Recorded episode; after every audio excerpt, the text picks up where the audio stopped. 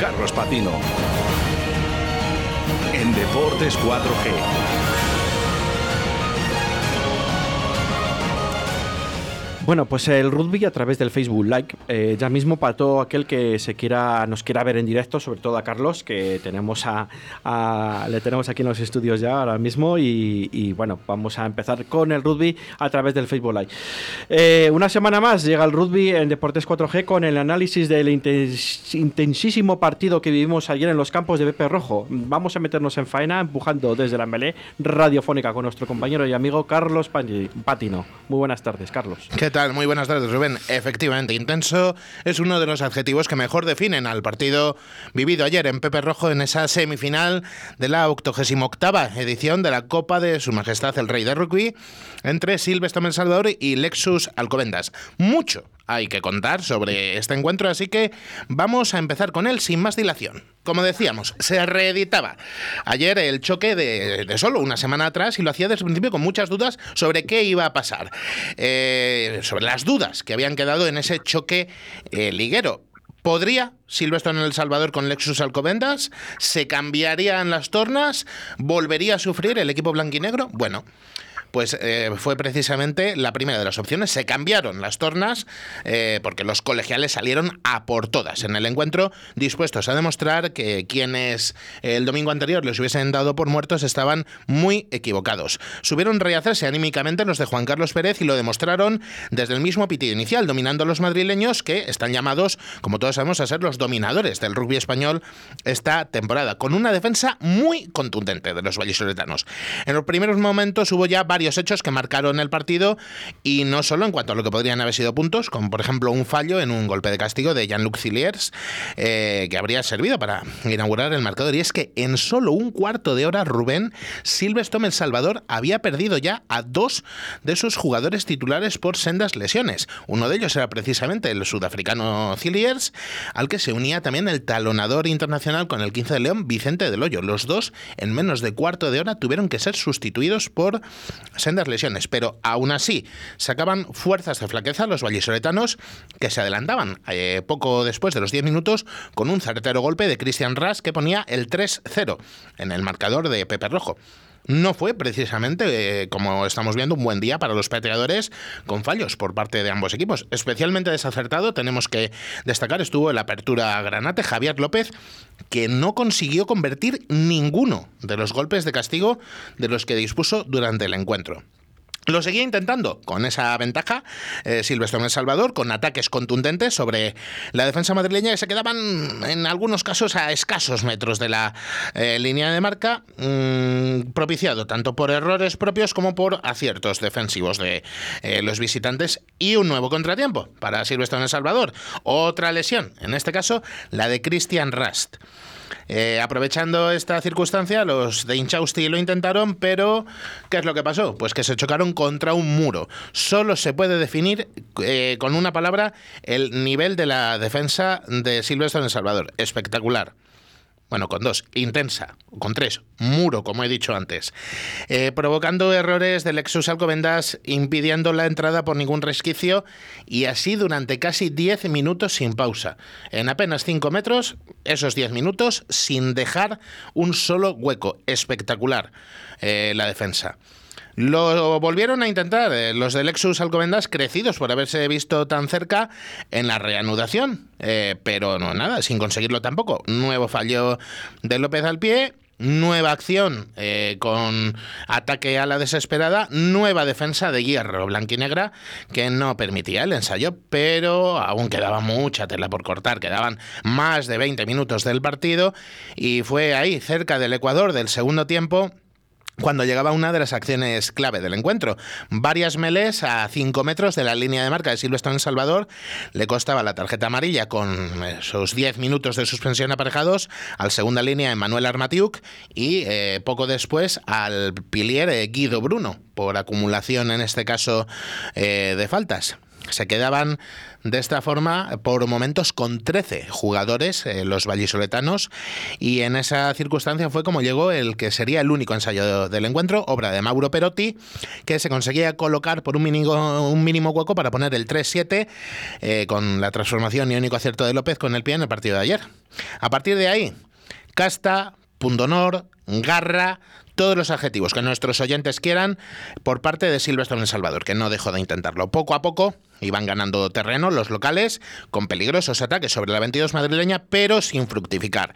Precisamente en la última jugada del encuentro llegó una de las acciones más polémicas, con un golpe de castigo señalado a favor del Lexus Alcobendas en un rack, aunque las imágenes del partido, y yo lo digo también porque estuve allí, a mí me parece que no fue una buena decisión, que tendría que haber sido justo al revés y el que las cosas podrían haber cambiado bastante. Yo creo que tendría que haberse señalado precisamente al contrario. Golpe de castigo a favor de Silvestre El Salvador en esa acción. Pero bueno, nunca sabremos lo que hubiese pasado. Esto, eso sería jugar al, rugby ficción y no se nos eh, da bien a nadie y a mí probablemente al que menos. Así que serán los madrileños del Jesús Alcobendas los que estarán en la final del Albacete, que se disputará el 5 o 6 de junio, en la que tendrán enfrente a otro equipo castellano y leones, Ubu bajo cero, que se deshizo en su semifinal de Barça Rugby. Vamos a acabar el análisis del partido escuchando, antes de la llamada con el invitado que nos está esperando ya, la valoración que hacía del partido el entrenador Juan Carlos Pérez.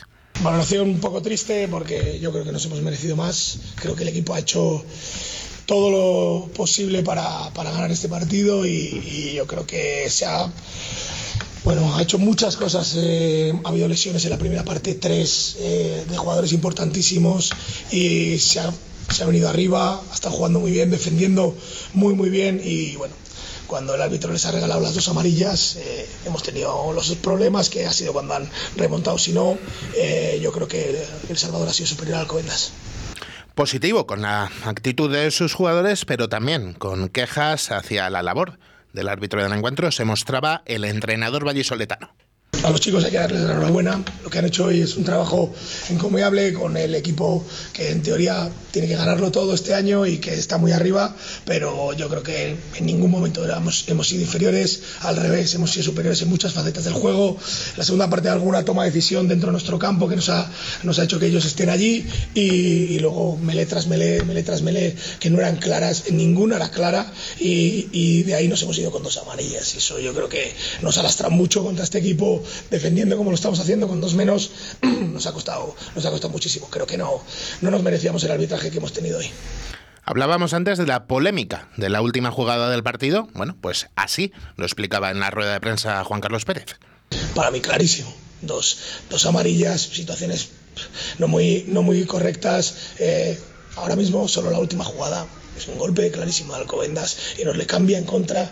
Y bueno, yo creo que tenía ganas de pitar el final y así, bueno, irse. Yo creo que, que nosotros hemos hecho todo el trabajo, hemos fallado en cosas, seguro, y vamos a trabajar sobre ello, pero aquí todo el mundo tiene que, que ponerse las pilas y trabajar para mejorar, porque si no, esto es muy difícil. Felicitaba además el técnico colegial al rival que se clasifica para una final en la que se producirá algo muy poco usual en los últimos años. No habrá representantes del rugby vallisoletano en ella. Muchas, muchas. Eh, bueno, hubo una cerca de contra Alcobendas y Barça, pero llevamos mucho tiempo estando en las finales. Pero bueno, yo creo que Alcobendas ha ganado.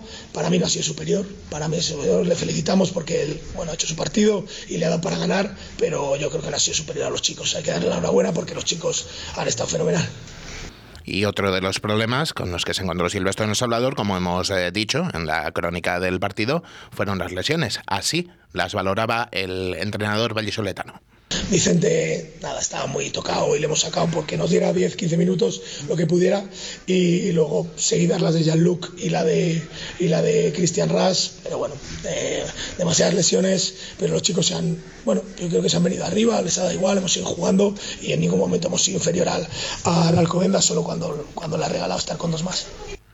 Y para tener otra visión, Rubén, vamos a darle unas breves pinceladas sobre lo vivido ayer en Pepe Rojo con eh, nuestro invitado, que nos espera ya al otro lado del teléfono eh, y que es una de esas voces autorizadas. Saludamos ya a Marcial Castro, exjugador de Silvestre en El Salvador y actualmente comentarista de los partidos que los eh, colegiales juegan en los campos de Pepe Rojo. Muy buenas tardes, Marcial.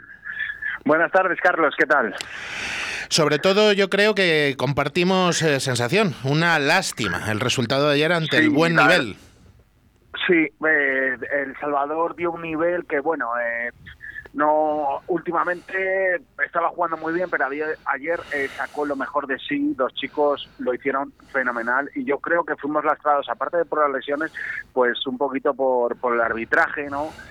Pero bueno, también pues lo que ha dicho muy bien Juan Carlos, dice, el Alcobendas ha hecho su partido y, bueno, pues al final le ha sacado rédito que le iba haciendo muy bien. Es un gran equipo Alcobendas, preparado para ganar, eso lo sabemos todos, pero creo que no fue justo porque porque con lo que hizo El Salvador, cómo defendió, cómo, bueno, las decisiones arbitrales sí que le lastraron, le lastraron un poco y, y lleva lastrándonos ya pues unos cuantos partidos que no se ven claro, ¿no? Eh, eh, como dice también muy bien Juan Carlos, eh, todos tienen que hacer parte de su trabajo. Igual los árbitros deberían de, de mirar hacia atrás y ver estos partidos e intentar mejorar, porque un error puede tenerlo cualquiera. Vamos, vamos, precisamente, vamos precisamente con, con ese error del que hemos hablado ya eh, bastante en este, en este programa, esa última jugada del encuentro, porque hay varias opiniones, pero queremos conocer la tuya. ¿Qué te pareció a ti primero en directo y luego cuando la has podido ver en la retransmisión? Pues mira, en, en directo ya me pareció porque vimos las manos, ¿no? Y luego la repetición después, justo después del partido, pues me parece un error clamoroso, ¿no? Yo puedo entender que, que el colegiado esté mirando el fuera de juego en ese momento o que esté mirando, pues yo que sé, 40.000 cosas que tiene que mirar, pero también tiene unos árbitros asistentes que, que no son capaces de levantar el banderín o de comunicarse con él, que para eso están parece muchas veces que eh, en este rugby de hoy día los linieres están solo para marcar cuando sale un balón fuera de banda o se ha pisado fuera un tío porque le tiene encima, ¿no? Y es que tienen que ayudar al árbitro así. Entonces, eh, dándole esas decisiones, porque a lo mejor eh, el árbitro estaba, estaba cerca, pero estaba mirando hacia otro lado. Entonces, el que tiene que ayudarle es su asistente en este caso. Yo creo que para mí Juan Carlos dice que, que fue un, que Alcobendas fue justo vencedor y que hizo su partido y podía ganar. Para mí yo creo que El Salvador eh, se merecía haber ganado y además, como tú muy bien has dicho antes también, eh, es jugar al rugby ficticio, pero una última jugada, eh, pegas una patada, eh, tal y como estaba, que estaban en la línea de 40 metros, te puedes poner entre 22 y la línea de marca y otro gallo hubiese cantado, ¿no? Además con, con esa potencia que tiene al formar el molde Salvador. exacto. Pues no sé, yo quiero pensar, yo soy mucho amigo, ya lo sabes, y quiero pensar que que otro gallo hubiese cantado. No lo sabemos porque jamás lo veremos, pero tampoco nos dieron esa oportunidad que sí que nos merecíamos. Yo te voy, te voy a pedir para rematar mm, una cosa en breve, Marcial. Eh, vamos y vamos a hacer un poquito de ese rugby ficción. ¿Cómo habría actuado ayer el marcial, no marcial comentarista, sino el marcial jugador? El marcial, recordamos, Pilier, primera línea. Pues no sé, al final los chicos pues eh, lo que les enseñan en esta casa es a ser respetuosos, a, a estar ahí y bueno, si el árbitro pito y toma esa decisión, pues la ha tomado y ya está, no se puede nada más allá porque porque no pues al final es un deporte es rugby y el respeto es lo que prima y no pero yo, yo me, me, refería Marcial a, a, esa última jugada. Tú te hubieras tirado el rack eh, si hubiese sido jugador de Alcobendas. No, eh, no en, el caso, cuando nos pita cuando nos pita el golpe. Eh, en, contra, en contra del Rugby Vallesolano, en contra de, de Silvestre Salvador. Sí, sí, sí, Pues no sé qué hubiese hecho en ese momento. Hay que estar ahí para, hacerlo. Pero bueno, es que yo lo veo tan claro, hmm. Carlos, lo veo tan claro. O sea, que, que tenía que haberlo pitado, ¿sabes? Porque, claro, yo cuando pita golpe de castigo digo, pues será a favor del Salvador pero no, es que era a favor de pues no, No lo fue, no lo fue, efectivamente. efectivamente. Entonces, no, no sabes, dices, pero bueno, o sea, ¿cómo te vas a tirar un rack ahí a la desesperada? ¿A qué? a quitar a ese tío, si, si total... Bueno, pues nada, jugado está, arbitrado está y, y Alcobendas en la final, así que nada, solo queda que se rehagan los nuestros y pues que, y que el rugby vallisoletano siga, siga en lo más alto, ¿no?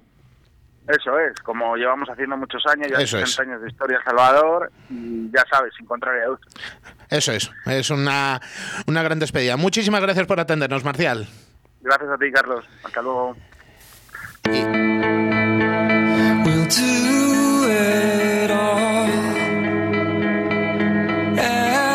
Vamos a cambiar de tercio, vamos a dejar ya la semifinal de Copa aparcada en estos últimos minutos para mm, repasar rápidamente el resto, ya que eh, ayer se empezó a poner al día la división de honor. Se disputaron eh, los dos, dos de los encuentros aplazados del grupo 2 con los siguientes resultados. 29-19 ganó eh, Les Abelles a Guecho RT, Rugby Taldea.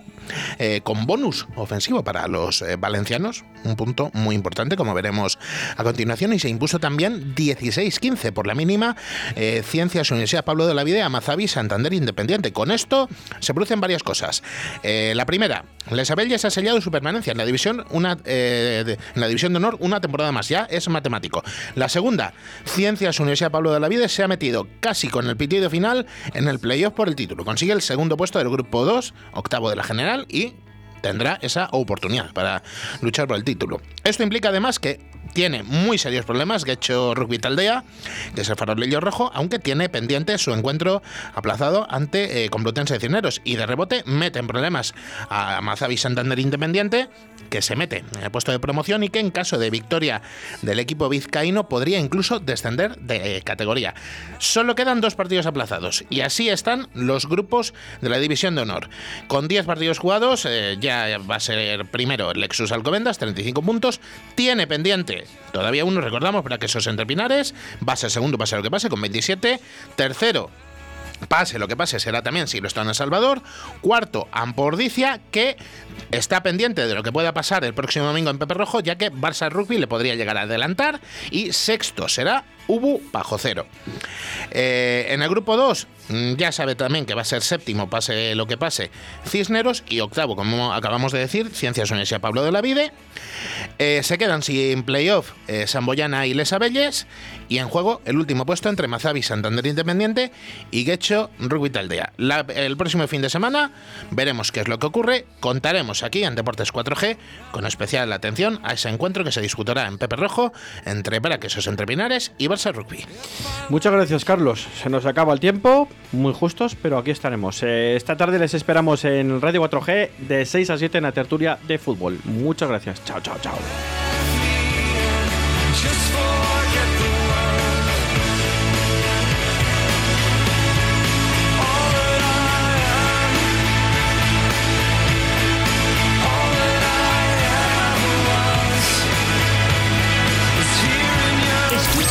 4G Valladolid.